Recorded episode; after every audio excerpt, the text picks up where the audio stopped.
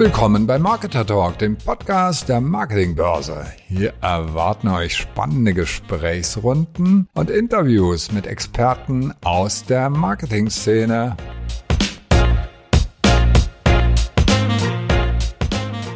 Hallo zu Hause an den äh, Dampfradios und äh, virtuellen Endgeräten. Ähm, ich hoffe, äh, ihr habt noch ein bisschen Energie frei für ein wirklich nicht einfaches Thema.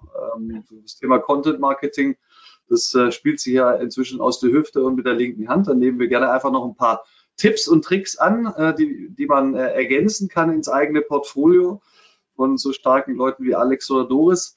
Aber das Thema, Thema äh, Omnichannel ist äh, verdammt schwierig und äh, das Thema holistische Customer Journey noch mehr, weil eigentlich steht so eine Überfrage im Raum, gibt es die eigentlich? Oder ist das, oder gibt es immer nur eine, also pro Person sozusagen eine einzige holistische Customer Journey? Ähm, das wäre natürlich für die Effizienz unseres Marketings ein wenig schwierig, wobei wir kommen sicher dazu, wo da äh, die Grenzen sind, also wo wir eher auf einer persönlichen Ebene arbeiten müssen und nicht auf einer technologischen. Das ist sicher ein wesentlicher Aspekt des Ganzen. Aber wir haben in den letzten Jahren äh, immer weniger, zum Beispiel im Datenmarketing, über Attributionsmodelle gehört. Das war ja mal vor fünf Jahren ein ganz heißes Diskussionsthema. Da haben sich alle darüber lustig gemacht, dass es immer noch welche gibt, die mit der Badewanne operieren. Und wenn ich heute mit den Leuten spreche, dann wären die froh, wenn sie so ein einfaches Modell wie die Badewanne für sich zur Verfügung hätten. Ähm, aber das ist schon sehr granular. Also wir haben ein großes Thema und wir gucken uns ähm, tatsächlich auch das unter den aktuellen Rahmenbedingungen an. Wir gucken an, A, ähm, wie, wie savvy ist der Marketer heute eigentlich, um überhaupt so ein Thema äh, anzugehen und in Anspruch zu nehmen. Und ähm, Jens Christian Jensen ist äh, sozusagen unser Hauptansprechpartner für diesen Part, ähm, weil er eben als Berater arbeitet. Und ähm, das war auch genau sein Feedback, was er so mir zurückgespielt hat auf die, ähm, auf die Vor-E-Mails ähm, dass er sagt, naja, also wir müssen erstmal sensibilisieren äh, darüber, dafür, dass es überhaupt so etwas gibt wie eine Customer Journey, dass es unterschiedliche Stadien gibt, in denen ich unterschiedliche Botschaften ausspreche, das über unterschiedliche Kanäle. Ähm, und dann stellt sich immer noch die Frage, ähm, wer hat in einer tieferen, in einem tieferen Stadium überhaupt das schon wahrgenommen, was ich in einem früheren Stadium kommuniziert habe. Und ähm, Harald hat dann eingeworfen, ähm, dass äh, sich die Rahmenbedingungen im Moment ja signifikant ändern, äh, wenn wir äh, auf das Thema DSGVO, Third-Party-Cookies und auf die damit verbundene und sicher nicht ganz äh, so von der DSGVO intendierte wachsende Marktmacht äh, von Google und Facebook gucken. Ähm, dann ist die Frage, wie viel Herr bin ich eigentlich im Haus? Ähm, wie viel erfahre ich über die Customer Journeys? Also wie kann ich, wie gut kann ich das abbilden?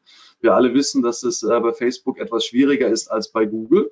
Ähm, welche Lehren ziehe ich daraus und wie kann ich dann überhaupt ähm, diese Tools bzw. diese Plattform ähm, so granular einsetzen? Und über allem die Frage, äh, ähm, gibt es User da draußen zum Beispiel im Mobilbereich, von denen ich gar nichts weiß? äh, wo es dann eben etwas generischer wird. So, herzlich willkommen, ihr beiden. Ähm, lassen wir uns doch mit einer kleinen Vorstellungsrunde tatsächlich anfangen. Ähm, in der Reihenfolge Jens zuerst, Harald danach. Ähm, was macht ihr im Alltag? Ja, gute Frage, wenn man das morgens wüsste, wenn man anfängt, was man den Tag so macht. Ne? Also genau, schon mal Ergebnis, Ergebnisoffen ist, glaube ich, immer ein ganz wichtiger Ansatz. Danke. Genau, ich heiße Jens Christian Jensen. Ich bin der Chief Strategy Officer von Digitas Pixel Park. Wir sind eine Agentur. Wir sagen für die digitale Zeit. Andere würden vielleicht noch digitale Agentur sagen. Wir definieren das für uns ein bisschen anders. Das heißt, wir helfen Kunden jeden Tag dabei, das Marketing eigentlich neu zu erfinden, weil alles, was du gerade ja gesagt hast, hat ja schon mal quasi den Boden vorbereitet. Marketing funktioniert komplett anders, weil die Welt sich verändert hat. Jeder ist mit jedem verbunden. Digitalität hat sehr viel verändert und das definiert auch die Beziehung zwischen Marke und Konsumenten oder Konsumenten und Marke, vielleicht lieber in der Reihenfolge neu. Und unsere Aufgabe ist es da, Ordnung zu schaffen, Inspiration zu geben und dann auch mehr Marketing-Erfolg einzustellen. Harald? Ja, dann übernehme ich. Äh, also die, Frage ist ja so, zieht ja darauf ab, ne, wieso sitze ich hier und kann dir was erzählen? Und äh, die, die, meine, meine Historie war so, dass ich ähm, in, der, in der allerersten Internetblase bei Gruner und Java und da Online-Werbeflächen-Fachverkäufer war und habe dann also Stern.de, Brigitte.de, Eltern.de und sowas gemacht. Und wir haben angefangen, crossmediale Konzepte zu bauen, ne, mit Zeitschriften für mit RTL und Radio und was alles war und hatten äh, die große, schöne neue Welt vor Augen. Ähm, das hat sich dann bei mir hinterher ein bisschen relativiert, weil ich bin dann zu Parship gegangen, habe fünf Jahre lang Marketingchef von Parship gemacht und für ein reines Dating-Digitalprodukt habe ich gedacht, das ist jetzt einfach. Da kannst du jetzt sehr einfach irgendwie äh, digitale Werbung crossmedial aussteuern und wir haben auch Fernsehspots gehabt und Radiospots und das alles wollten wir übereinander kriegen. Hat auch nicht so geklappt, wie wir uns das gewünscht haben, obwohl wir schon wirklich viel probiert haben. Und dann war ich anschließend noch in so einer, in einer Firma, die ist Smart und die macht mobile Werbung auf, auf Mobile Phones, also In-App Advertising. Und habe gedacht, naja, dann hast du ja wirklich das iPhone das, oder das Android-Phone vor dir mit all den Informationen, die im SDK gespeichert sind. Und dann weiß ich ja alles über dieses iPhone. Und äh, das in Echtzeit zu verarbeiten, das war auch ein großer Traum. Also insofern bin ich ein paar Mal geläutert worden, habe aber doch gesehen, dass wenn man es richtig macht, man ganz gut digitale Werbung auch crossmedial ausspielen kann dass viele Leute das schlecht machen, ist eine andere Geschichte. Also äh, wenn ich mir angucke, ich bestelle jetzt irgendwo in einem Versandhandel irgendwas und kriege die nächsten sechs Wochen genau das, was ich bestellt habe, immer vorgelegt. Ne? Und sagt, kauf dir doch dieses Sofa. Also jetzt habe ich mir doch gerade gekauft. Schick mir doch mal jetzt Sessel oder äh, Kissen oder irgendwie sowas. Da bin ich immer ein bisschen irritiert, wenn, wenn die, die Firmen, die ja wissen, was ich da gemacht habe, die haben ja mein Cookie jetzt noch, ne? Die wissen ja, was ich gerade was gekauft habe und kriegen diese Informationen nicht übereinander. Das ist das, das ist so das Thema, äh, wo, wo ich dich fragen wollte, Jens Christian, du kannst das doch bestimmt besser heute, oder? ja, das ist eine gute Frage. Also das, was du ansprichst, ist ja, also ich finde das Beispiel, das, kenne ich auch total. Ne? Also kurz vor Weihnachten bist du auf irgendeinem Online-Shop dann kaufst du den Kram und wirst eigentlich genau bis nach Weihnachten teilweise sogar noch oder bis kurz vorher einfach irgendwie tot penetriert damit. Ne? Ich glaube, der, der Kunde weiß ja, dass das bescheuert ist. Aber in dem, in dem ROI-Modell, was sie halt tagtäglich fahren, um Paid zum Beispiel irgendwie optimiert auszusprechen, hauen sie halt alles auf das Segment, was halt schon mal in eine gewisse Likely-Fähigkeit halt reingerutscht ist und sagt, auch guck mal, der droht ja aufgrund seines Verhaltens zum Kauf. Der Knackpunkt ist, sie checken halt nicht, dass er kauft. Ja, also da bist ja genau bei dem Thema, die Datentöpfe sind dann halt nicht wirklich miteinander verbunden. Man könnte es auch um, umgekehrt sagen und sagen, naja, gut, also ist er schon mal besser als vorher. Ich finde den zumindest schon mal wieder. Ne, es ist, Aber, halt, ist nicht nur die Badewanne, dann, sondern nur ein Waschbecken. Jetzt lass uns kurz da mal einhaken, bitte. Lass uns mal ganz konkret werden an der Stelle. Warum sind die Datentöpfe nicht verbunden? Das kann doch so schwierig nicht sein. Wir sprechen von Hard Conversions, also wirklich einem einzigen Datenpunkt. Ähm, und jetzt lassen wir mal ein bisschen einen Teil außen vor, wo es wirklich schwierig ist, nämlich das Thema Affiliate Marketing. Ähm, da, da, da, da, verlässt leider die, die Werbebotschaft meine Hoheit. Ähm, und da haben wir tatsächlich das, das Frequency Cap Problem, ähm, weil, weil die, die Affiliates eben da keinen Rückkanal haben. Aber zumindest in dem, was ich selber mache, muss das doch gehen. Das, das ist doch nicht so schwierig. Na, es sind ja oft unterschiedliche Komponenten, die ich in der, der Komponente ist das falsche Wort, das klingt so technisch, aber also wenn du eine große Organisation jetzt bist, dann sind die beiden Funktionen, die wir gerade besprechen, schon mal meistens zwei Silos. Die einen verkaufen den Kram und die anderen bewerben den Kram. So, und die bringen ja in der Tradition halt auch ihre eigenen Marketing-Stacks mit oder ihre eigenen Partnerschaften oder haben auch eine andere DNA, also eine D2C-Abteilung, die jetzt wirklich ein Direct Commerce irgendwie als Lead-Momentum hat, sind oft nicht die Paid-Leute die halt mit ihren eigenen Partnern agieren. Und da hast du eine Sollbruchstelle, sage ich mal. Aus technischer Sicht kann man die natürlich überbrücken. In der Realität wird sie halt ganz oft nicht überbrückt. Oder es rechnet sich vielleicht auch einfach nicht, dass man da investiert. Weil ich glaube, das, was wir gerade beschreiben, ist ja, wir sind ja gerade in die Nutzersicht geschlüpft. Also wir finden das total blöd, weil aus Nutzer gesprochen macht das ja auch keinen Sinn. Da wird, glaube ich, jeder Kunde mitgehen. Auf der anderen Seite, deren Problem ist aber vielleicht nicht die Customer Experience in dem Moment, sondern einfach, dass sie einen Kram halt verkaufen. Und dann ist es vielleicht einfacher, immer wieder auf die Leute zu schießen, weil sich über alles in der ROI das immer noch rechnet, dass ich das so bewerbe. Ne? Also stört das vielleicht gar nicht, dass es dann Streufeuer gibt. Ne? Das sollte man aber ändern, weil das ist genau der Punkt. Weil rechnerisch geht das. Die Customer Experience wäre mal so eine Gegenthese, die wird halt immer gegen, also wird immer gerne vergessen. Jeder sagt das halt, ne, weil ich habe ja das tollste Sofa und Co. Aber aus unserer Sicht ist das ein ganz, ganz großer Knackpunkt, dass der Nutzer halt gar nicht in den Mittelpunkt gestellt wird und dass deswegen die Sensibilität auch gar nicht das, dass das überhaupt herausgefunden wird, weil gar nicht das Bewusstsein, dass das einen negativen Impact auf die Marke hat. Weil im Kerneffekt, wenn ich das, was ihr sagt, umdreht, heißt es ja, du bei dem mit dem Sofa kaufe ich nicht mehr, weil er nervt mich jedes Mal so, wenn ich da ein Sofa kaufe. Gehe ich halt zu dem anderen. Aber ähm, da, müssen, da müssen wir uns die Frage stellen, ähm, ist das tatsächlich, schadet es der Marke tatsächlich? Also wir sprechen über so Themen wie Banner Blindness und Co. Ähm, schon, schon per se in der, in der Digitalwerbung. Ähm, ich persönlich nehme Retargeting schlicht nicht mehr wahr, wenn es nicht irgendeinen Relevanzanker hat. Ähm, und das kann das Produkt sein, das ich gekauft habe ähm, oder, oder ein anderes. Aber wenn es nicht passt oder ich das Produkt schon gekauft habe, boah, ist es wie irgendwie so ein Schild am Straßenrand, fährt man halt vorbei und gut ist. Ja, aber das ist ja, genau, das ist ja genau das Thema. Wenn du das tatsächlich so machst, dass du sagst, ist ja eigentlich egal. Es ist ja nicht egal. Warum nehmen die Leute die Werbung nicht mehr wahr? Weil sie merken, 89,8 Prozent, die ich kriege, ist irrelevant für mich. Okay. Kommt ja gar nichts Relevantes an. Äh, wollte auch nochmal zu jetzt äh, Christian sagen, es wird natürlich deutlich noch potenziert, dass ja noch unterschiedliche Agenturen oft haben. Ne? Also der, das, dass es ja nicht so ist, dass ein Kunde eine Agentur hat, sondern die unterschiedlichen äh, Agenturen ja auch nicht so gerne miteinander spielen und dann hast du dann tatsächlich eine eine Silo-Frage, die da so ist. Aber was ich sagen wollte, ähm, wenn ich jetzt wirklich mal aus Kunden, aus, aus Sicht des Unternehmens gucke, das jetzt Sofas oder Kissen oder was auch immer verkaufen möchte, dann sind das wirklich vergebene Chancen. Ne? In Wirklichkeit äh, könnten die mit ein bisschen technischer Energie, aber da musst du mich korrigieren, wenn das nicht stimmt, ein bisschen technischer Energie könnten sie an dem, in der Minute, in der der Mensch da auftaucht, die Information parat haben, was hat der jetzt gerade gekauft. Und da muss man ja nicht jedes Mal ganz neu erfinden. Aber wenn einer ein Sofa gekauft hat, dann biete ich ihm Kissen an. Oder wenn einer ein Kissen gekauft hat, dann biete ich ihm was anderes an. Aber dass ich dann so zumindest den Eindruck erwecke, ich habe mich jetzt mal mit dir beschäftigt. So der rudimentäre Form der Intelligenz und wenn es eine Produktrotation ist. Ja, wir haben tatsächlich unseren ersten Kommentar und äh, das äh, gibt gerade auch die Möglichkeit nochmal an alle, äh, die da draußen sind. Es sind äh, sehr viele. Ich bin äh, freudig überrascht. Ähm, haut rein in den Chat, was ihr könnt und was ihr wollt und was euch interessiert. Also Fragen ähm, oder Kommentare und wir diskutieren das live zusammen, äh, weil das ist ja ein, ein, Thema, es gibt ja keine absolute Wahrheit, das wusstet ihr ja auch vorher, als ihr dieses Panel eingeschaltet habt, sondern äh, wir tasten uns da an, an möglichst äh, gute Lösungen ran.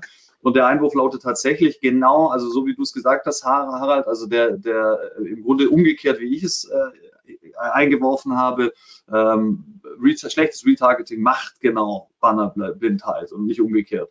Ähm, durch äh, Bannerblindheit wird äh, schlechtes Retargeting irrelevant, wobei dann doch auch, aber das ist der zweite Effekt, den man nicht haben will. Ähm, aber das Problem sind wir eh los, oder? Also ähm, wenn wir, lass uns kurz den Block einmal mal abfrühstücken. Also ähm, Retargeting ist schon, wird schon eine echte Herausforderung jetzt ab 2023. Naja, für die Leute, die Login-Daten haben, nicht so sehr. Mhm. Ja, das sind nun mal größtenteils im Moment die Facebook und Googles dieser Welt. Ähm, ja. Die, ja. Und, und wenn ich mir das anschaue, wenn, wenn, dann, dann werden eben Werbetreibende sagen, ja gut, also ich gehe zu den Leuten, die eben Retargeting-Informationen mir noch bieten können. So, das werden eben diejenigen sein, die Login-Daten haben. Und deshalb sage ich immer, naja, also die, die Datenschutzgrundverordnung, die eigentlich uns einen größeren Datenschutz bringen sollte, hat eigentlich dazu geführt, dass der amerikanische Anteil äh, der, der Werbeplattform noch größer wird. Und die versuchen eigentlich in der Regel nicht so datenschutzkonform zu arbeiten, wie, wie die Europäer das in Wirklichkeit tun. Ich habe das Mobile erlebt, also da geht es immer darum, äh, den Konsent einzuholen und da hat Google alles Mögliche versucht, um möglichst einfachen Konsent zu bekommen. Also 01 und nicht irgendwie ein die Europäer machen auf fünf verschiedenen Stufen gestaffeltes Konsentprinzip. Was erlaube ich, was erlaube ich nicht? Die gleiche Diskussion haben wir gerade beim CTV auch. Ne? Also ähm, Samsung hat genau die gleiche Herausforderung. Der, deren Consent ist zwar da und beim, beim Setup, aber er ist, äh, genügt den Transparenzpflichten eigentlich null. Hm.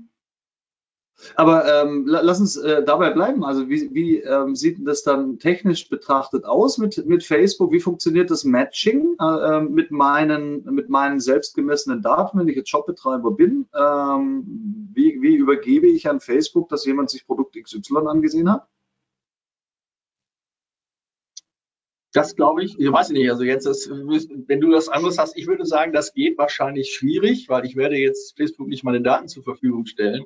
Aber jemand wie Facebook oder wie Amazon, die haben ja schon ganz viele Daten über mein Verhalten. Die wissen ja zum Beispiel, was ich bei Amazon gekauft habe und so. Und die werden dann sagen, pass mal auf, wenn du äh, ein Sofa verkaufen willst, dann kann ich dir sagen, wer sich die letzten paar Wochen Sofas angeguckt hat. So, und dann, dann habe ich nicht meine eigenen Daten, dann nehme ich halt die von Amazon und nutze die, um zielgerichtete Werbung zu schalten. So wird das in der Zukunft, glaube ich, eher. Bei Amazon bin ich dabei, bei Facebook bin ich da skeptisch. Mhm. Wo, ich wo, wo, was Lustiges ja. Woher kriegen die Conversion-Daten? Also es war doch immer, es war doch immer so ein Vorwurf an Facebook, ähm, dass du tatsächlich eigentlich bis zum Lower Funnel weißt zwar, äh, was für Interessen die Leute haben, da kriegst du sie gut, aber dann wird es schwierig. Ja, total. Also, also nur so als Disclaimer, als technischer Sicht kann ich es kann nicht genau beschreiben. Ne? Aber ich glaube, das, was durch das Cookie-Sterben ja, also eigentlich ist es ja eine prekäre Situation, sagen wir so. Also auch um das irgendwie, Frank, irgendwie das zu, zu bekämpfen, was du am Anfang gesagt hast.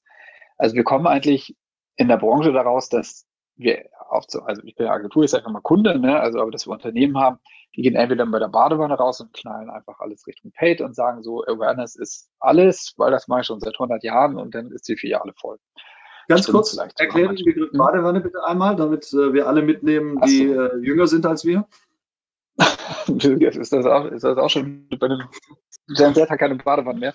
Das glaube ich jetzt. Nein, also Badewanne ist ja, okay, ich, also ich bin in der Awareness-Phase, ich bin eine Marke, ich schieße jetzt einfach rundherum auf alles und mache Markenbekanntheit. Ne, das sind eher die Konsumgütelartikler und so weiter und so weiter oder LEH, also Lebensmitteleinzelhandel und Co in dem Sinne, ich, ich möchte meine Filiale vollkriegen. So, und der, gerade bei den Marken, wo denn auch vielleicht im, im Regal gekauft wird, macht das auch gar nicht so blöd Sinn, muss man mal ganz ehrlich sagen. So, in der Welt gibt es aber viele andere Kunden und auch bei den, bei den Badewannenkunden jetzt so genannt, kann man da vieles optimieren.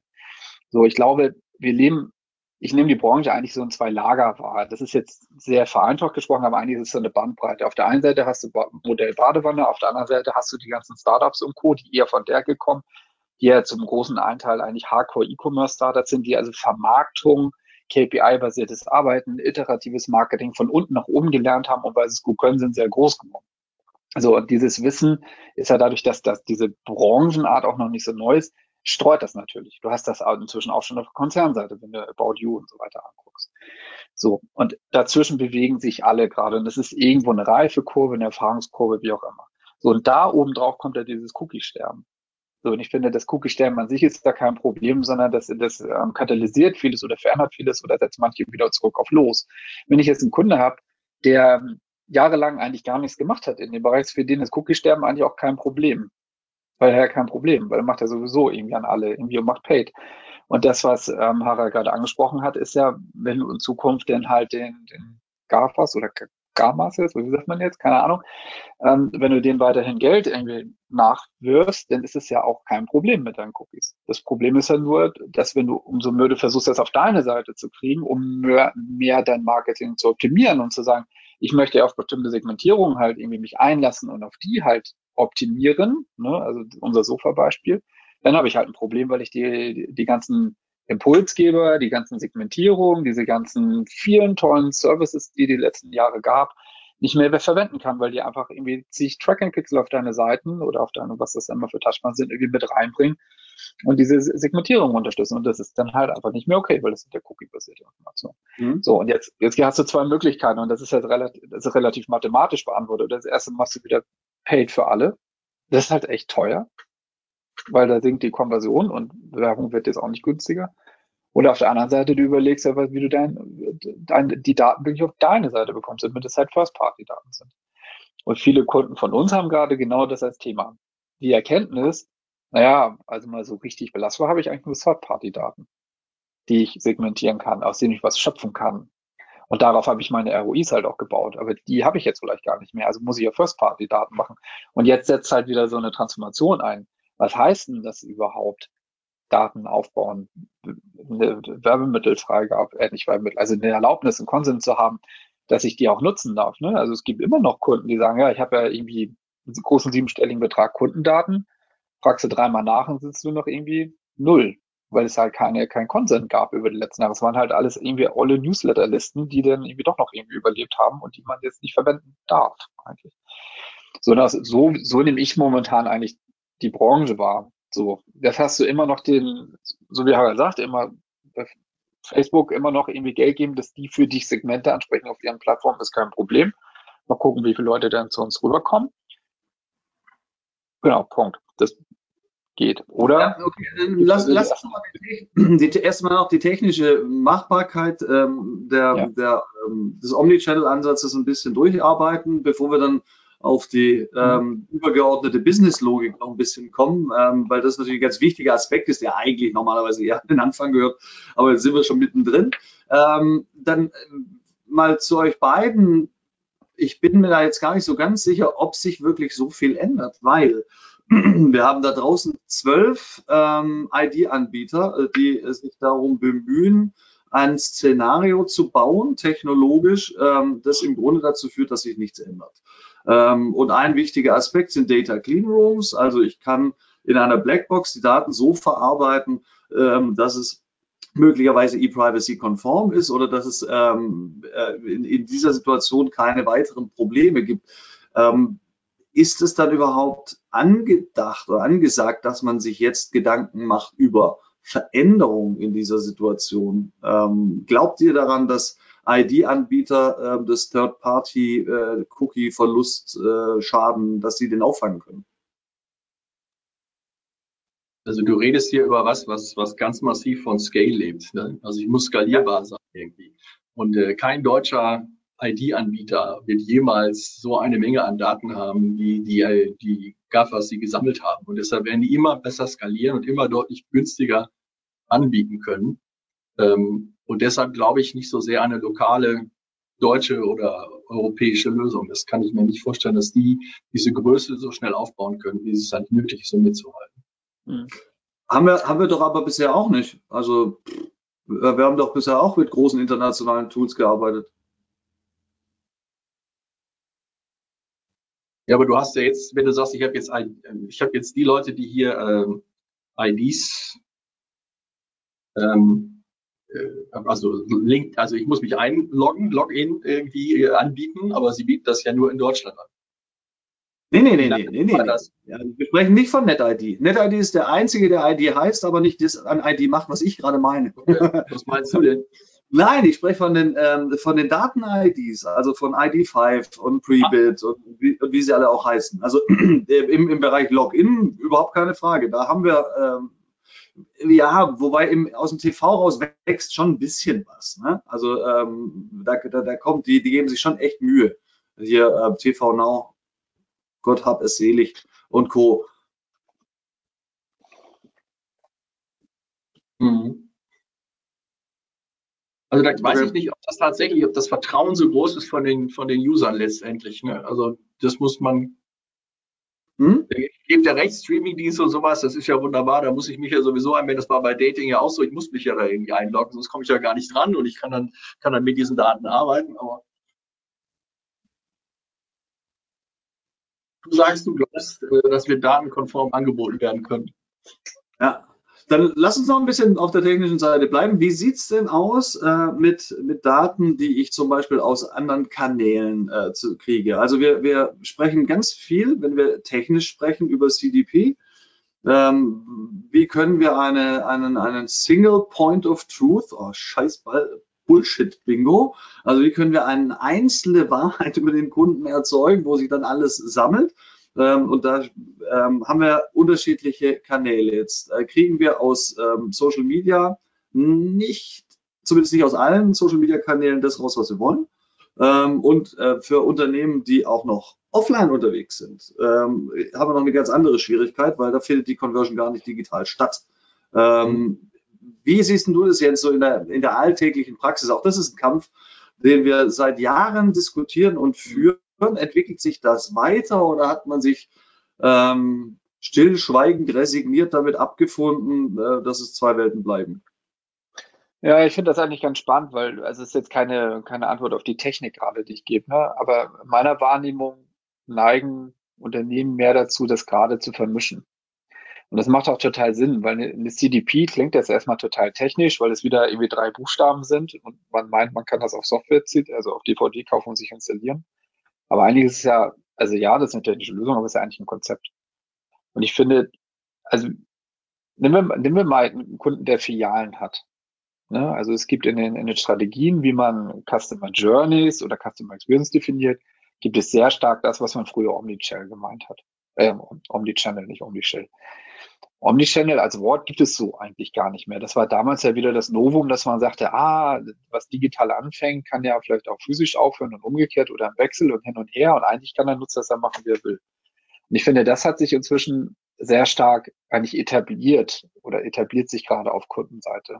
Also das heißt, die Kunden gucken schon auf ihre Kunden, also auf den Konsumenten wieder und sagen, hey, mir ist es eigentlich egal, wo der seine Reise anfängt, digital oder physisch. Der kann halt permanent zwischen diesen Welten halt wechseln. Und das möchte ich gerne begleiten. Und da kommt dann die CDP, die ja oft eigentlich im Verruf steht, dass man die jetzt nur erfindet wegen diesem Third-Party-Problem. Aus meiner Sicht ist der eigentliche Vorteil eigentlich die, genau diese Omnichannel-Welt. Weil eine CDP, wenn du die richtig machst, ist ja so eine Mischung aus einem vernünftigen CRM-System plus die ganze Digital-Marketing-Welt. Also das ganze Thema Kunden. Digitale Rückkarte, Kundenkarte. Ja, genau, richtig. Also das eigentlich der, so wie früher hat man, also in 90er hat man ja schon Golden Record gesagt und, und da ging es halt auch sehr stark um diese alte CM-Denke. Ne? Und ich finde, das, das ist eigentlich ein sehr schönes Paradigma, weil man da anfängt auf Kundenseite, auf Unternehmensseite jetzt wirklich zusammenzurücken und zu sagen, hey, wir alle sind dazu da, dass der Kunde eine ordentliche Journey hat, weil unser Markendifferenzierungsmoment ist halt die Experience. Der soll das bei uns einfach besser haben, weil das Produkt, ehrlicherweise, ist vielleicht gar nicht mehr so differenzierend am Ende, sondern der Service. Nimm, nimm Brillen oder Kontaktlinsen. Ich finde, das, was sich da abspielt, ist total interessant. Du hast nämlich die Klassiker, also die jetzt wirklich Filialen haben, und du hast die Leute, die wie Mr. Specs, die eigentlich digital groß geworden sind, die aber auch merken, dass sie halt ohne Filiale nicht auskommen. Weil eine Brille musst du halt anprobieren, einrichten. Ne? Die wackelt, sonst hast du Ohrschmerzen, weil das Ding drückt und so weiter und so weiter. Und das, das ist ganz schön, was da in den letzten Jahren passiert ist. Also ein gutes Beispiel.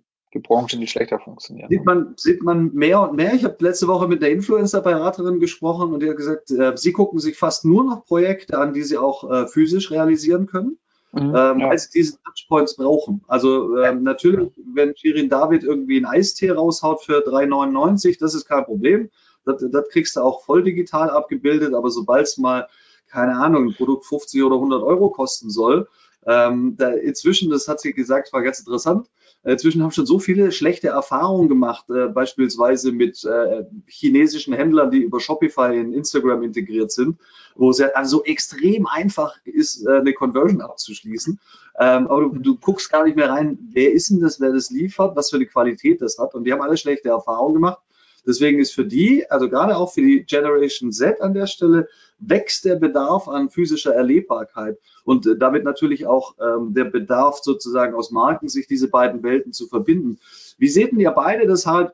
Du hast ja auch ähm, in, in ähm, sozusagen Produktbereichen gearbeitet mit physischen ähm, äh, Komponenten darin. Ist, äh, gibt es eine Best Practice, ähm, die beiden Welten miteinander zu verbinden? Also wir reden ganz oft über die Kundenkarte, Jetzt habe ich so, schon so oft gehört an irgendwelchen Kassen, dass die Leute sagen, nee, ich habe genug Kundenkarten, geben Sie bitte keine neue dazu. Ähm, was ist so der, der, der, auf der anderen Seite, die großen Marken zum Beispiel, äh, reflexartig kommen die immer mit App um die Ecke ähm, und sagen, ja, wir haben natürlich die 500.000 Euro, um, ne, um, uns eine App bauen zu lassen. Äh, wenn du dann aber fragst, ja, aber was soll die denn können und warum brauche ich die, ähm, dann, dann wird es ganz schnell dünn. Ja, App ist so ein Thema. Apps werden äh, immer als Zaubermittel hingestellt. In Wirklichkeit, wenn man sich anguckt, was da drin ist, ja, dann ist das im Grunde genommen etwas besserer Newsletter. Ne? Also ich, ich informiere dich, äh, vielleicht kriege ich sogar noch mit, du stehst gerade vor meiner Filiale und sag, komm doch mal rein, ich habe hier ein besonderes Angebot für dich. Aber auch das ist schon, ist schon selten so. Ne? Die, ähm, ich habe da zwei Punkte. Das eine ist, ähm, es ist, je einfacher und simpler es ist, je besser funktioniert es ja lustigerweise. Also diese ganz einfache Amazon-Logik, die Leute, die das gekauft haben, übrigens haben auch das gekauft, funktioniert immer noch sagenhaft gut. Und sogar für mich als Konsument, weil ich einfach sage, ja stimmt, das, guck mal, jetzt habe ich hier gerade so ein, also ein Sprudelding gekauft da und jetzt brauche ich noch zwei Flaschen und eine Carbon dazu. Ne? So, und das, das wird mir dann mit angeboten. Das ist, also es soll einfach sein. Oh, und lustig, ganz kurz, Harald, ähm, ja. Fällt mir gerade auf, die, die Formulierung, Kunden, die das gekauft haben, haben auch das gekauft, ist ja total wertneutral. Ähm, das heißt, da hast du als Advertiser ganz selten das Problem, dass, dass du schlechte Credits kriegst. Ne? Weil es ja. sozusagen ein objektives Kriterium ist, was du darstellst. Das heißt nicht, wir empfehlen dir ab sofort einen neuen Büstenhalter, ähm, sondern, sondern es ist ja, das, das haben wir gemessen in unserem System. Vielleicht interessiert sich, vielleicht auch nicht. Wenn ihr das nächste Mal live bei unseren Experten-Roundtables mit dabei sein wollt, schaut mal auf digitalkonferenz.net vorbei. Dort findet ihr immer das Programm unserer aktuellen Digitalkonferenz. Ja, und das, das vermisse ich Ihnen, wie gesagt, ich kaufe irgendwas, ähm, einen Golfschläger oder ein Golfbag und warum sagen die nicht, pass mal auf, du hast dir doch ein Golfbag gekauft, kauf dir das doch auch. So, das ist für mich eine ganz einfache, simple Art und Weise, wie ich, glaube ich, meine Kunden gezielt abfragen muss. Da muss ich gar nicht groß über, über CDPs und ähnliches nachdenken, wo ich immer wieder das Gefühl habe, dass Leute dann sagen, woher weiß der das jetzt? Ne? Bei, bei einem Shop, bei dem du vorbeikommst und, die, und du hast bei dem gerade was gekauft, ist das total logisch, weil du sagst, ja, weißt das klar, ich habe das sogar bei dem bestellt. So, aber jetzt spielen wir doch das Szenario mal durch. Du stehst beim, beim bei Golfhaus, hast dort äh, einen Schlägersatz gekauft ähm, wie erfährt denn das Online-Marketing von Golfhaus, wer Harald Kratel ist? Das sage ich, das wäre mit einer App ja easy. Ne? Also wenn ich die App richtig nutzen würde, ja, und ich hätte den Verkauf in dieser App und ich würde die Daten äh, aufbereiten können, wo der Mensch gerade ist, weil das kriege ich ja als, wenn es meine App ist, kriege ich ja ganz viele Informationen. Aber dafür sind wir technisch nicht aufgestellt. Das kriegt Google noch raus. Die sagen dir ganz genau, pass mal auf, der ist in 10.000 Meter Höhe, bewegt sich mit 600 Stundenkilometern. Da weißt du, der fliegt wahrscheinlich gerade. So, das, äh, das ist wieder so eine, so eine Maschine, die du brauchst, die diese unglaubliche Menge an Daten verarbeiten kann. Äh, da sind wir meistens nicht für aufgestellt. Aber was wäre denn, ich bin noch eine Stufe vorher, was wäre denn das Argument, das Harald Kartel dazu bringt, eine, äh, äh eine App von Clubhouse Golf sich runterzuladen? Also das beginnt ja bevor, bevor du siehst, was drin ist. Ja, also, für mich, was ist eigentlich Clubhouse Golf? Ist das fiktiv oder gibt es das wirklich? Den gibt es wirklich. Ja, ach so, okay, gut. Ich bin kein kein Problem, ja. Ja, also äh, was würde mich dazu bewegen, das zu tun? Ich kriege äh, spezielle Angebote vorher als alle anderen. Ich kriege einen bestimmten Service, was weiß ich. Äh, äh, als Inhaber der App kriegst du irgendeinen Fittingdienst für Golfschläger, der sonst einen Haufen Geld kostet für die Hälfte. Also diese ganz normalen Coupon-ähnlichen Angebote die könnten mich dazu bringen, eine App downzuladen. Es ist so, es ist so einfach, wie es immer war. Ja. Ich würde, ja, weiß ich nicht. Also ich finde das total spannend, was du gerade sagst, weil also genau an der, an dem Knackpunkt haben wir ganz viele Projekte. Ne? Weil mhm. die, also da, da kommt ja genau dieses Agenturding raus, ne? Also zu sagen, hey, also jetzt kenne ich das Unternehmen, ich muss gerade erstmal googeln, aber wir blamieren mich ja nicht gerade. Aber das, der Knackpunkt ist doch, die, die verkaufen dir dein Golfberg und irgendwelche Schläger. Und wahrscheinlich ist der nächste Moment, brauchst du dann immer neue Bälle, weil die alle im Wasser landen oder so, keine Ahnung. Oder irgendwann brauchst du bessere Schläger, weil, das, weil du Einsteigerschläger hast. Aber die Marke definiert sich wahrscheinlich total anders, oder würde ich jetzt mal vermuten, weil die wollen ja gar nicht, also die Marke sagt ja, wir sind dein Partner, dass du besser Golf spielst. Schneller Golf spielst, locker Golf spielst, mehr Lifestyle, weiß ich nicht, wie das Ding da jetzt positioniert ist. Ne? Und der Knackpunkt ist doch diese Meaningful Connection. Also wie stellst du denn die Verbindung her, dass die für dich, Harald, jetzt relevant ist? Ja, also wenn du Golfspieler bist, warum hast du denn Bock, dich mit denen zu beschäftigen? Und ich finde, das Einfachste ist ja immer zu sagen, na, kriegst den ganzen Krempel halt billiger. Ist halt irgendwie, ne, du lädst das App runter, hast einen Coupon. Schöner wäre es ja zu sagen, komm, lass uns irgendwie dieses Markengefühl zusammen aufbauen. Wir helfen dir besser Golf zu spielen. Auf die Idee kommen natürlich auch viele Kunden und sagen, ja, super, dann mache ich da irgendwie ein Tutorial rein und dann mache ich noch ein lustiges Video, wieder so klassische Kampagnenproduktion mit irgendwie Bernhard Lange, keine Ahnung, gibt's ihn noch, wahrscheinlich nicht, der dann irgendwie ein paar tolle Moves ja. irgendwie zeigt. Ja, hat gerade letzte Woche einen Rekord gebrochen. Ah, okay, guck mal. Wir müssen ein nächstes Mal andere Beispiele als Golf nehmen, weil ich keine Ahnung davon Ja, okay. Aber, aber anyway, ich verstehe den Punkt, ne? Die, ja. So, und, der, und das, der, der Knackpunkt da ist, dass es da eine andere Konkurrenzsituation gibt, weil es gibt mindestens 48 Startups, die äh, auf, auf der rechten Hinterbacke irgendwie besseren Content produzieren, als das, was eine Marke selber machen kann, weil die völlig anders ticken, auch ein anderes, also ihr Budget Jeder zweite Golftrainer macht das da draußen. Jeder zweite Golftrainer hat seine Golf-Tutorials auf YouTube ja, und Co. Cool. Also äh, äh das, du, da hast du keine, keine Schöpfungshöhe drin. Also es geht auch, genau, äh, richtig, wir, wir docken ja da gerade an unser vorhergehendes Panel an. Ähm, die, die Content-Flut ist so riesig, also ich glaube, über Content ist schwierig. Ja. Und jetzt hängst du genau zwischen den Stühlen. Also auf der einen Seite sagst du, der, der Nutzer, der Konsument möchte eigentlich über das reden, worum es wirklich geht, weil nicht über Golfschläger, sondern eigentlich über das Golfen. Da hast du aber ganz andere Player, die im Content-Marketing-Bereich eine ganz andere Figur machen, sei es nun irgendwie Medienhäuser, weil die halt ISBN Golf übertragen, Oder halt die ganzen Trainer, die halt durch diese direkte Verbindung über YouTube halt selber zum Produzenten werden. Ne? Und dann bleibt dir nur der Preis. Und das ist ja immer so ein bisschen schade, weil wer nichts zu sagen genau. hat, macht Rabatte. Ne? Es geht auch aus Service, weißt du, wie du gesagt hast. Also ich habe jetzt gerade irgendwie Bälle gekauft so und dann äh, machen wir so ein, oder Handschuhe, was auch immer und dann ähm, kommt nach vier Wochen oder nach sechs Wochen, hey Harry, wie sieht's aus? Brauchst du neue Bälle? Ja. Und dann sage ich, nee, ich habe noch welche. Und dann kommt die Antwort, wow, du bist besser geworden. Herzlichen Glückwunsch. Dann äh, melde ich mich in drei Wochen nochmal wieder. Weißt du? Und muss wieder spielen. Service, der ist ja nicht schwer. Der ist ja, äh, das ist, wenn ich, wenn ich so eine App habe und so, ist das doch nicht so schwierig. Und wenn ich es noch schaffe, dass da jemand aus sein Handicap einträgt oder ähnliches, so dass ich immer noch lerne, der wird auch mal besser. Und dann kann ich mal sagen, komm, jetzt hast du ein Handicap von 28, wolltest du nicht mal langsam neue Schläger kaufen. Sowas, von sowas würde ich als Shop mir Gedanken machen. Ne? Da muss ich nicht mal, ähm, muss mich nicht drum kümmern, dass der ausgebildet wird, weil ich glaube, das ist echt schwierig. Aber eben, eben zu aber sich, aber für, für mich ja, super Idee, aber es hört sich scheiß teuer an. Also aus, aus Perspektive eines Marketers. Also sich wirklich ähm, tatsächlich äh, sozusagen eine, eine, bei unserem Thema, eine lifetime holistische Customer Journey aufzubauen und zu sagen, es gibt immer wieder diese Momente, an die ich andocken kann. Ich muss aber ähm, einen, extra Weg gehen. Also wenn ich sein Handicap haben will, dann muss ich sowas machen wie, was weiß ich, ein Turnier veranstalten oder so, damit da ein Anlass äh, ist, ist wo, wo eine Verbindung entsteht. Genau unser Thema, also analog und digital äh, verbinden miteinander. Das ist schon echt ein irre Brett. Und unterm Strich entsteht dann, dass du für 15,99 äh, sechs neue Golfbälle kaufst. Ich halte das nicht für so schwierig, weil das ist im Grunde genommen eine ganz einfache Mechanik zu sagen, alle vier Wochen schreibe ich dem ähm, eine Message auf seine App oder eine, wenn ich den ich nicht habe, schicke ich ihm eine E-Mail. Das ist nicht so mhm. schwierig. Das sind E-Mail-Ketten, die wir alle können. Das ist nicht so, so schwierig. Die sind ein bisschen Intelligenz. Also man modelliert sozusagen die Customer Journey so leicht auf dem Zeitstrahl erstmal. Und dass man sagt, so in bestimmten Intervallen, wir kennen das, es gab äh, berühmte Beispiele so von Babywalz und so weiter. Ne? Also ja. klar, ähm, Geburtssituation oder Vorgeburtssituation und dann nach meinetwegen zehn Monaten ist dann der normale Kinderwagen irgendwann angesagt. Das hat halt nun mal feste Zeitzyklen. Also das, das, das ist so, so die Bottomline, oder? Das ist die einfachste Form, wie ich eine Customer Journey begleiten kann. Ja. ja. Und die Gedanken macht man sich trotzdem nicht, oder Jens? Doch, macht man schon.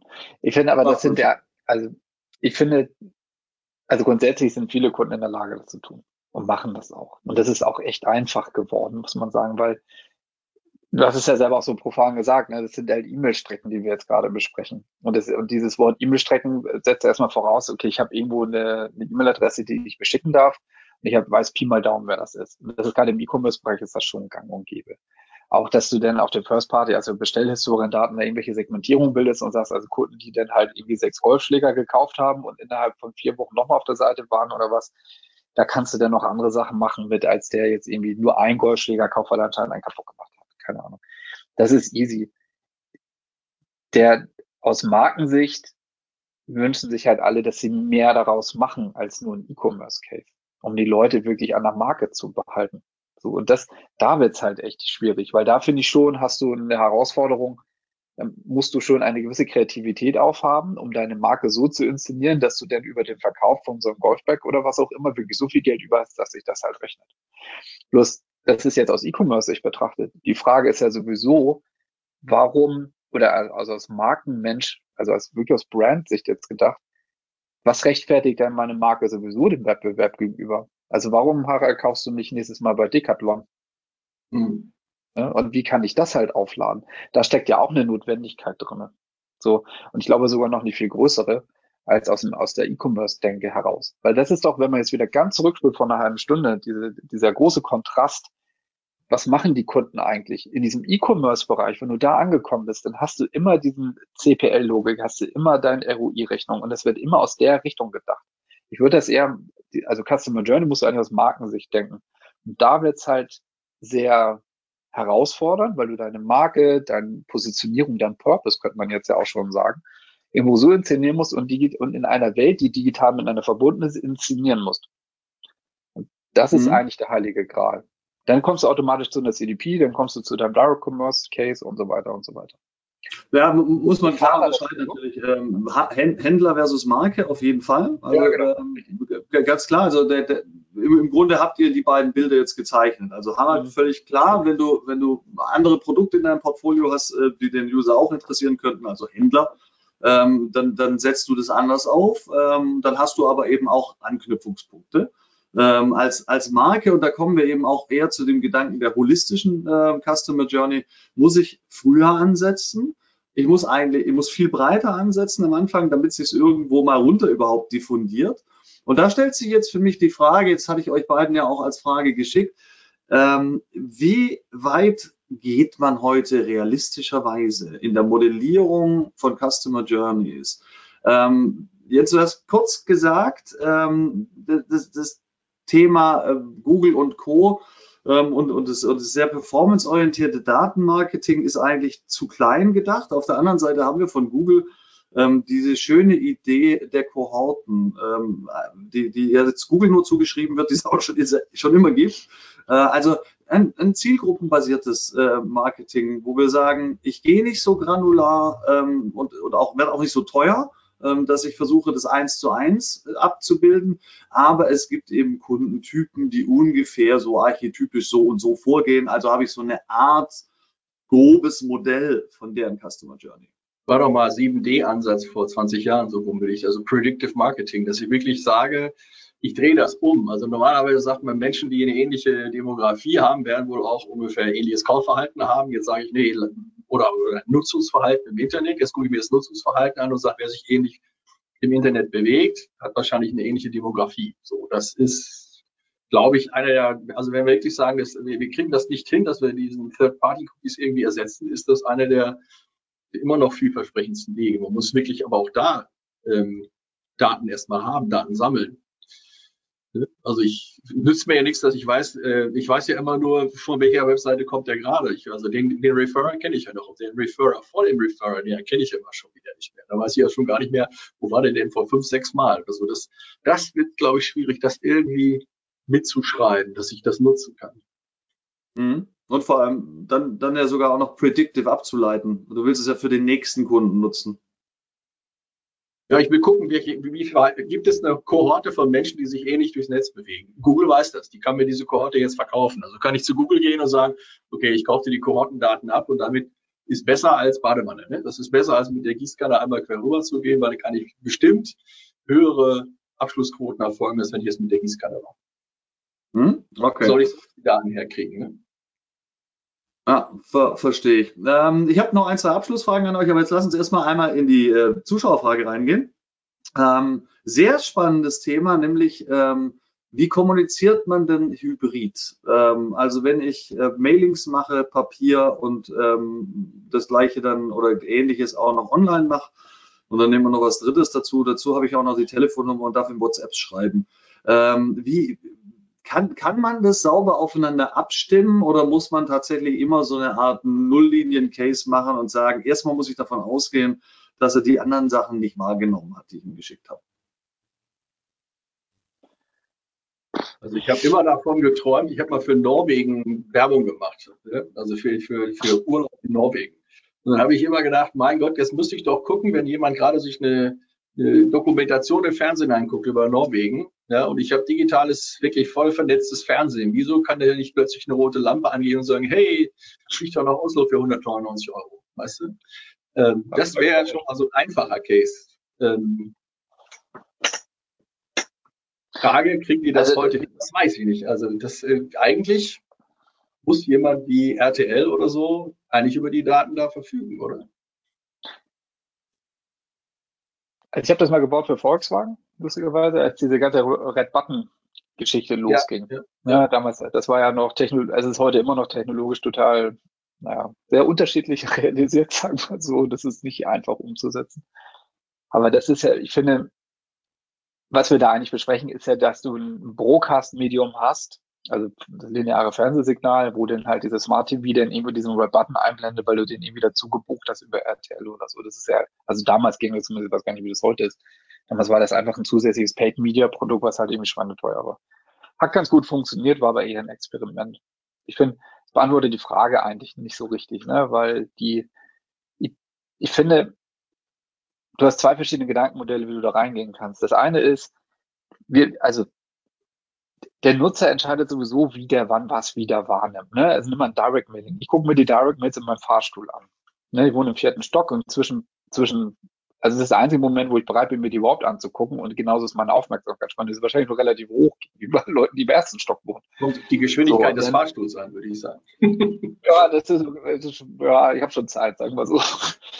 Aber im Grunde genommen, was ich meine ist, diese, dieses Wunschszenario, wie viele kreative oder kreative Agenturen auch angehen, zu sagen, ha, guck mal, dann machen wir jetzt erst eine Citylight-Kampagne, dann wissen alle in Berlin, dass es uns gibt und dann schicken wir den alle in Mailing und dann sättigt sich das und dann machen wir irgendwie das und das. Das ist totaler Mumpitz aus meiner Sicht. Das kann man irgendwie so hinmachen und wahrscheinlich ist es auch besser, als wenn ich alles gleichzeitig mache oder so, aber es ist echt total geraten. Und ich finde, der, der Nutzer entscheidet das, wie der Data durchgeht. Und das ist ja extrem darwinistisch, weil ich habe vier Umschläge in der Hand und nebenbei ein Kind an der anderen Hand und dann klingelt mein Handy. Das ist ja aber die Realität. Also Print, Familie, also echtes Leben und so weiter und so weiter. Und ich finde, also was, was wir mit Kunden versuchen zu trainieren ist, wenn man eine, eine Kampagne, egal ob das Always On oder ein Flight ist, halt baut, dass du die, dieses Botschaftensystem sauber aufbaust. Warum soll ich den Krempel kaufen? Oder was habe ich davon? Warum soll ich das abonnieren? Warum soll ich das, das, das machen? Und dieses, dass es eine ganz klare Positionierung, Positionierung gibt und dass die immer holistischer erstmal geplant wird. Also das heißt, dass die Zeiten, wo die Kreativagentur mit der Anzeige auf Pappe als erstes reingelaufen ist, sagt, das ist übrigens die Kampagne, weil da so schön alles erklärt ist, das ist halt vorbei. Versteht aber nur die Hälfte der Kunden. Weil die fragen ja. dann immer, wo ist denn meine Anzeige? Ja, es gibt keine Anzeige mehr. Genauso wie es den TVC ja auch nicht mehr gibt. So, und demnächst sowieso nicht mehr. Also, weil das lineare Fernsehen ausstirbt. Und so weiter und so weiter. Also, du musst ja viel holistischer reingehen und das, da musst du anders abstrakt denken und anders eine Kampagne planen und dann kannst du es auch leichter in die verschiedenen Medien reingehen. Und dann kommt da wieder diese Cross-Kompatibilität in der Unternehmen. Wenn die dann alle an einem Strang sitzen oder ziehen würden, weil sie zusammensitzen, dann würde ja die E-Commerce-Truppe sagen, du, ich habe übrigens eine Million Leute, die ich per Newsletter beglücken kann. Ich nehme jetzt diese Botschaft und mache eine Transkreation in diese Richtung. Und übrigens die Leute, die auf anonym gehen, die das über Paid irgendwie lösen müssen, weil sie es anders nicht mehr hinkriegen oder gar nicht anders können, wir machen das übrigens so. Und dann kommen die ganzen Influencer-Leute und so weiter und so weiter. Also ich finde, dieses alle zusammen grob strategisch und dann jeder in seine Konversionsarten, nicht Channels und nicht Touchpoints gedacht, aber jeder so, wie er am besten überzeugen kann, so wird er eher ein Schuh draus. Ist aber ein Riesenumdenken. Und ja, besonders für Marketing-Leute. Also die, das ist dieses äh, Silo-Denken überwinden. Ne? Also ich glaube auch, du brauchst eine zentrale, ich habe das mal gesagt, zentrale Leitidee. Also wirklich eine kurze, knacke, ja. knackige Botschaft und die musst du über alle Kanäle ausspielen. Und zwar so, dass du den Kanal richtig nutzt. Ne? Du, das, das kann auf dem Plakat anders sein als auf dem äh, in der Anzeige oder anders als auf dem, auf dem in der App als In-App-Advertising. Du brauchst eine zentrale Leitidee, ein großes, starkes äh, Key Visual, das die Leute wiedererkennen und dann kannst du anfangen, crossmediale Werbung zu machen. Das ist schon mal die, die Basis. Wenn du aber vier verschiedene Abteilungen im Marketing hast beim großen Unternehmen mit vier verschiedenen Agenturen, dann ist das schon fast nur noch ganz oben beim Marketing, Chief Marketing Officer aufzuhängen, sonst wird das gar nichts. Und das war immer so da, das, das finde ich ist immer die größte Hürde. Wenn man das hat, muss man sich dann immer noch ganz viel überlegen. Also ich habe jetzt irgendwas äh, was die Leute in Eppendorf kaufen würden. Also würde ich natürlich die Plakate und sowas, das muss ich entsprechend da bauen, wo die Eppendorfer hinfahren oder wie sie von Eppendorf, wie sie nach Eppendorf wieder reinfahren und nicht irgendwie in, der, in Altona oder Müllmannsberg oder irgendwo hinschreien, wo die, wo die Zielgruppe nicht ist. Das ist dann nachher Mediaplanung, sage ich mal, im Großen und Ganzen. Und Mediaplanung hast heute ja im Mobile- und Online-Bereich. Was habe ich noch an Daten, die mir helfen könnten, jetzt diese Zielgruppe genau abzugreifen? Und da bin ich dann bei dir, Frank, zu sagen, wie verhalten die sich denn im Netz? Haben die ein bestimmtes Verhalten, das ich nutzen kann, wo ich sagen kann, naja, die sind da und da und da und dann, wenn ich weiß, die waren an den drei Stellen, dann kriegen sie diese Botschaft mitgeteilt, weil die Wahrscheinlichkeit groß ist, dass ich da jemanden treffe, der dafür empfänglich ist. Aber die, wenn ich euch richtig verstanden habe, die Botschaften bauen nicht aufeinander auf, sondern sie stehen quasi horizontal nebeneinander. Ich habe so eine, eine Art Kernmessage und dann nehme ich so ein bisschen das, was, was, was jetzt Christian gesagt hat, ich habe meine drei, vier, fünf USPs, äh, die, die dazu passen, äh, baue vielleicht jeweils einen dann mit dazu ein. Ähm, es ist aber eben nicht so, dass es äh, voneinander kausal abhängig ist. Also die, die, diese Idee kann man nicht verfolgen. Da, da würde man sich dumm und dusselig zahlen, wenn ich versuchen würde, tatsächlich sozusagen eine, eine lineare Logik daraus zu generieren. Ich glaube, das geht schon, aber da brauchst, musst du in ganz anderen Zeitabständen denken. Also wenn, wenn ich sage, ich habe eine neue Marke, die will ich erstmal positionieren und die muss ich jetzt erstmal in die Köpfe festsetzen. Und dann kann ich versuchen, in weiteren Schritten das wieder aufzubauen. Ich glaube, das geht schon, aber das ist ein ganz langfristiges Marketing-Thema. Das geht über Jahre. Das ist nicht mal eben so eine Woche ich glaube, so. verbindet das, was wir vorher gesagt haben, Harald. Äh, nämlich, wenn wir, wenn wir sagen, in, in der Awareness-Phase, Ganz oben im Funnel haben wir, haben wir diese generische Form der Kampagne. Mit generisch meine ich aber nur, dass ich nicht wirklich weiß, welcher Kunde mit welchem Werbemittel wann schon interagiert hat. Wir können die natürlich schon targeten, wenn wir Kanäle haben, die Targeting ermöglichen. Du sprichst von Geotargeting, jawohl. Ähm, für mich ein relativ banaler Case, aber funktioniert. Also, ne, wenn du ich, fände es noch lustiger, wenn die Firmen endlich mal den Mut hätten, die Schwaben Schwäbisch und die Bayern Bayerisch anzusprechen. Das, das wäre wär ja noch lustig. Aber egal. Ähm, hier, ähm, Pick, Pickup war es doch, von Balsen. Die hat äh, irgendwie in der Münchner U-Bahn hat, hat sie geschrieben, Servus Schickeria. So geil. So, und, und, dann kommt der Moment, wenn wir jetzt in einer langfristigen Customer Journey denken, kommt der Moment, wo du sagst, so, jetzt geht's langsam ans Eingemachte. Und das ist der Moment, wo ich versuche, First Party zu gehen. Das heißt, ich würde dann im Werbemittel sagen, ich brauche einen Call to Action, ich brauche irgendeine Verbindung, sei es die App, sei es eine Registrierung für ein Newsletter und was auch immer. Und ab dem Moment, wenn ich das habe, dann kriege ich ähm, so viel Beeinflussungsmöglichkeit, dass ich tatsächlich was modellieren kann, oder? Mhm. Also ich habe mal das Beispiel Elektromobilität. Das, das fand ich bei den letzten Jahren ein sehr schönes Thema, weil, ähm, weil die Automobilindustrie gemerkt hat, dass sie auf Elektromobilität gehen muss. Das heißt, ein Jahrhunderte altes Paradigma ist vielleicht ein bisschen übertrieben, aber Jahrzehnte altes Paradigma in der Werbung, nämlich ich habe eine neue Karre, die irgendwie anders positioniert ist, mehr Luxus, mehr das, mehr das, mehr das. Oder Verjüngung der Marke bei Audi oder beim Daimler und so weiter. Das wurde immer da durchgepeitscht. Und auf einmal hast du deine, gerade in Deutschland, eine sehr erprobte Käuferschaft, also oder Bevölkerung, die ja sehr trainiert war durch irgendwie fünf große Automobilmarken, was die dann halt glauben sollen und wie das positioniert ist, war extrem verunsichert.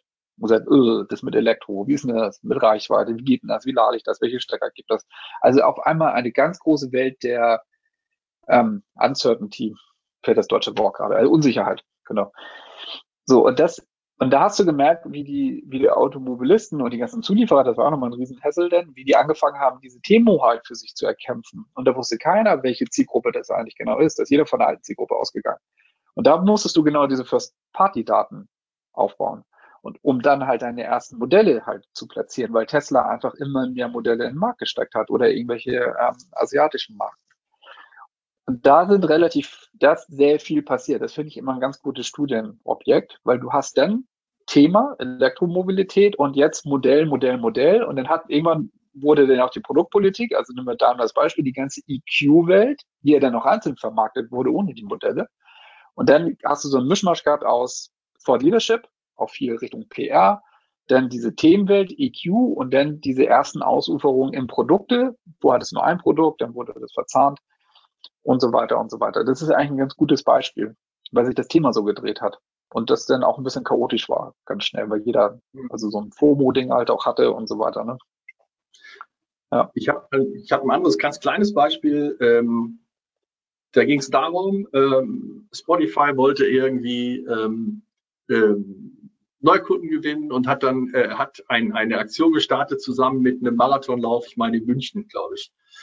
So, und dann hat er gesagt, pass mal auf, hier, äh, wir haben eine, wir haben jetzt bestimmte Angebote für dich, du, du, du läufst viel, du machst Marathon und so. Wir haben jetzt Musik, die ist abgestimmt auf deinen Laufstil, auf deine Geschwindigkeit, auf deinen Puls und so. Das also, ne, das war das eine. Dann war der Marathon, da haben sie gemessen, äh, wer befindet sich rechts und links von der Marathonstrecke, also nicht auf der Marathonstrecke, sondern rechts und links. Er hat gesagt, weißt du was, geh jetzt zu Declaton, äh, gib den Code Spotify ab und du kriegst 50 Prozent auf Laufschuhe oder sowas. Wo sie gesagt haben, das kleine Thema Laufen nutze ich jetzt einfach mal. Ich habe meine App auf dem Handy sowieso und jetzt kann ich da mit den Menschen kommunizieren. Ich darf denen ja Botschaften schicken. Also wir stehen in so einer Situation und äh, versucht da was mit ihm zusammen zu machen zum Thema Laufen. Das war eine schöne Idee zu sagen, um ein Thema herum baue ich jetzt ein bisschen was und nicht nur eine einfach ja. stumpfe. Und es passt super zur Marke, ne?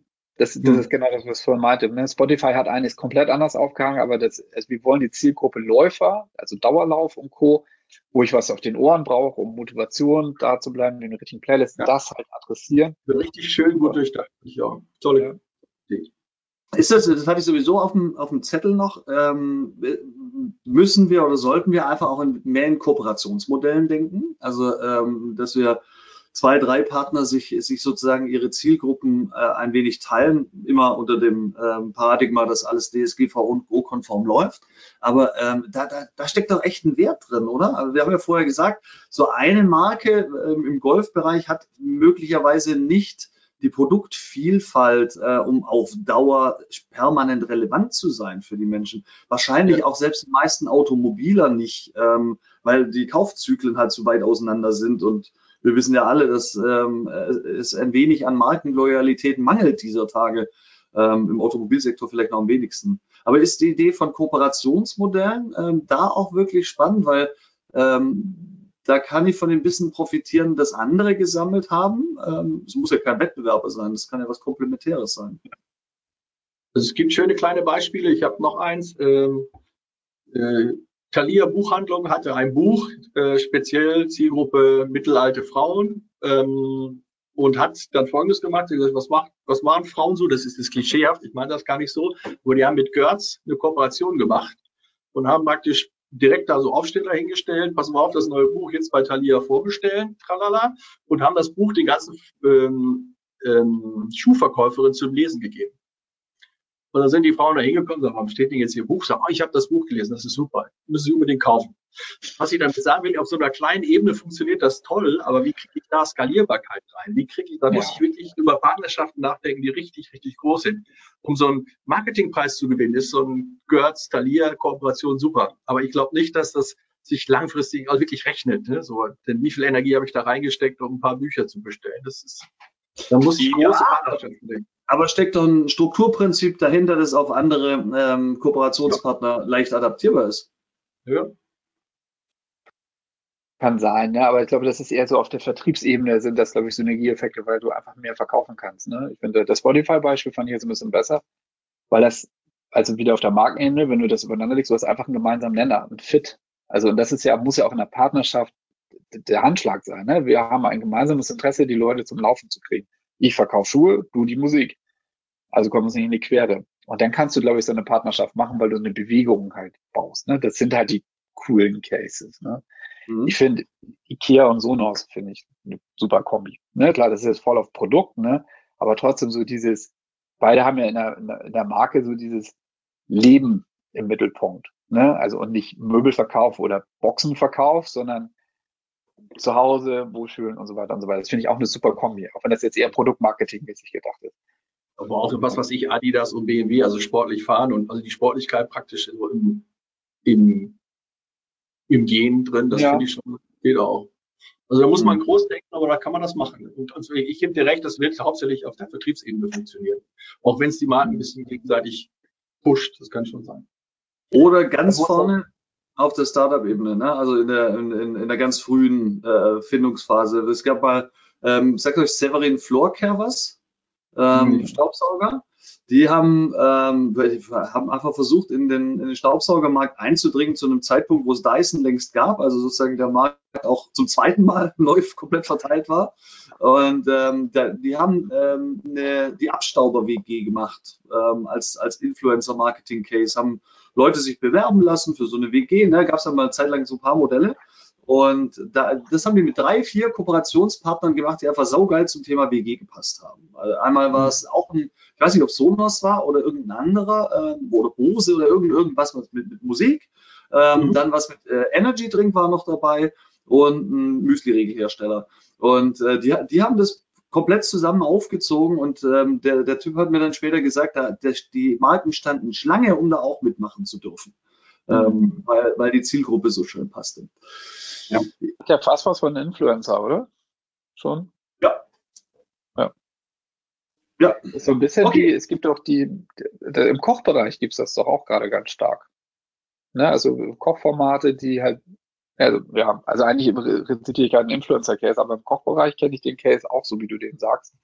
Also voll ausgestattete Küchen, die eigentlich als Magazincharakter hochgezogen werden, wo alles, was im Küchenbereich halt so da ist, da zu Gast ist. Ne? Also sei es nur mit mhm. Werkzeug, also Töpfe und Co. oder mit Lebensmitteln oder oder oder. Ja. Okay. Ist, ist aber nur so ein bisschen, ich glaube, so ein Randthema. Wir sind ein bisschen abgerückt vom äh, Gesamtblick auf die Customer Journey. Wir halten mal fest, wenn ich euch richtig verstanden habe, sonst korrigiert mich. Also, erstens, auf die Frage nach der Abbildung einer holistischen Customer Journey. Es scheitert an, an mehreren Aspekten. Erstens haben wir sehr viele differenzierte Customer Journeys, wir haben wahnsinnig viele Touch Touchpoints, eine sehr fragmentierte Medienlandschaft wir wissen einfach nicht genau, wann wer welche Werbung tatsächlich gesehen hat, selbst wenn unser Tool ähm, das reportet. Das ist mal das eine. Das zweite, was dem so ein bisschen im Weg steht, ist, äh, haben wir alle Daten zur Verfügung, um überhaupt das nachvollziehen zu können? Jens hat gesprochen davon, ähm, dass wir da immer noch Silo-Problematiken haben, auch innerhalb der Marken zum Beispiel zwischen Sales und Marketing. Ähm, technische Anschließbarkeit ähm, haben wir das Problem nach wie vor zwischen analog und digital auf jeden Fall. Äh, bei manchen Medien wie TV oder bei Printmailings wissen wir nicht wirklich, ähm, wie Öffnungsraten sind. Es sei denn, ähm, wir kommen in äh, sozusagen Funnelstufe 2, wo wir so ein bisschen in Richtung ähm, Conversion denken. Also wir versuchen ähm, eine relativ frühe First-Party-Beziehung herzustellen.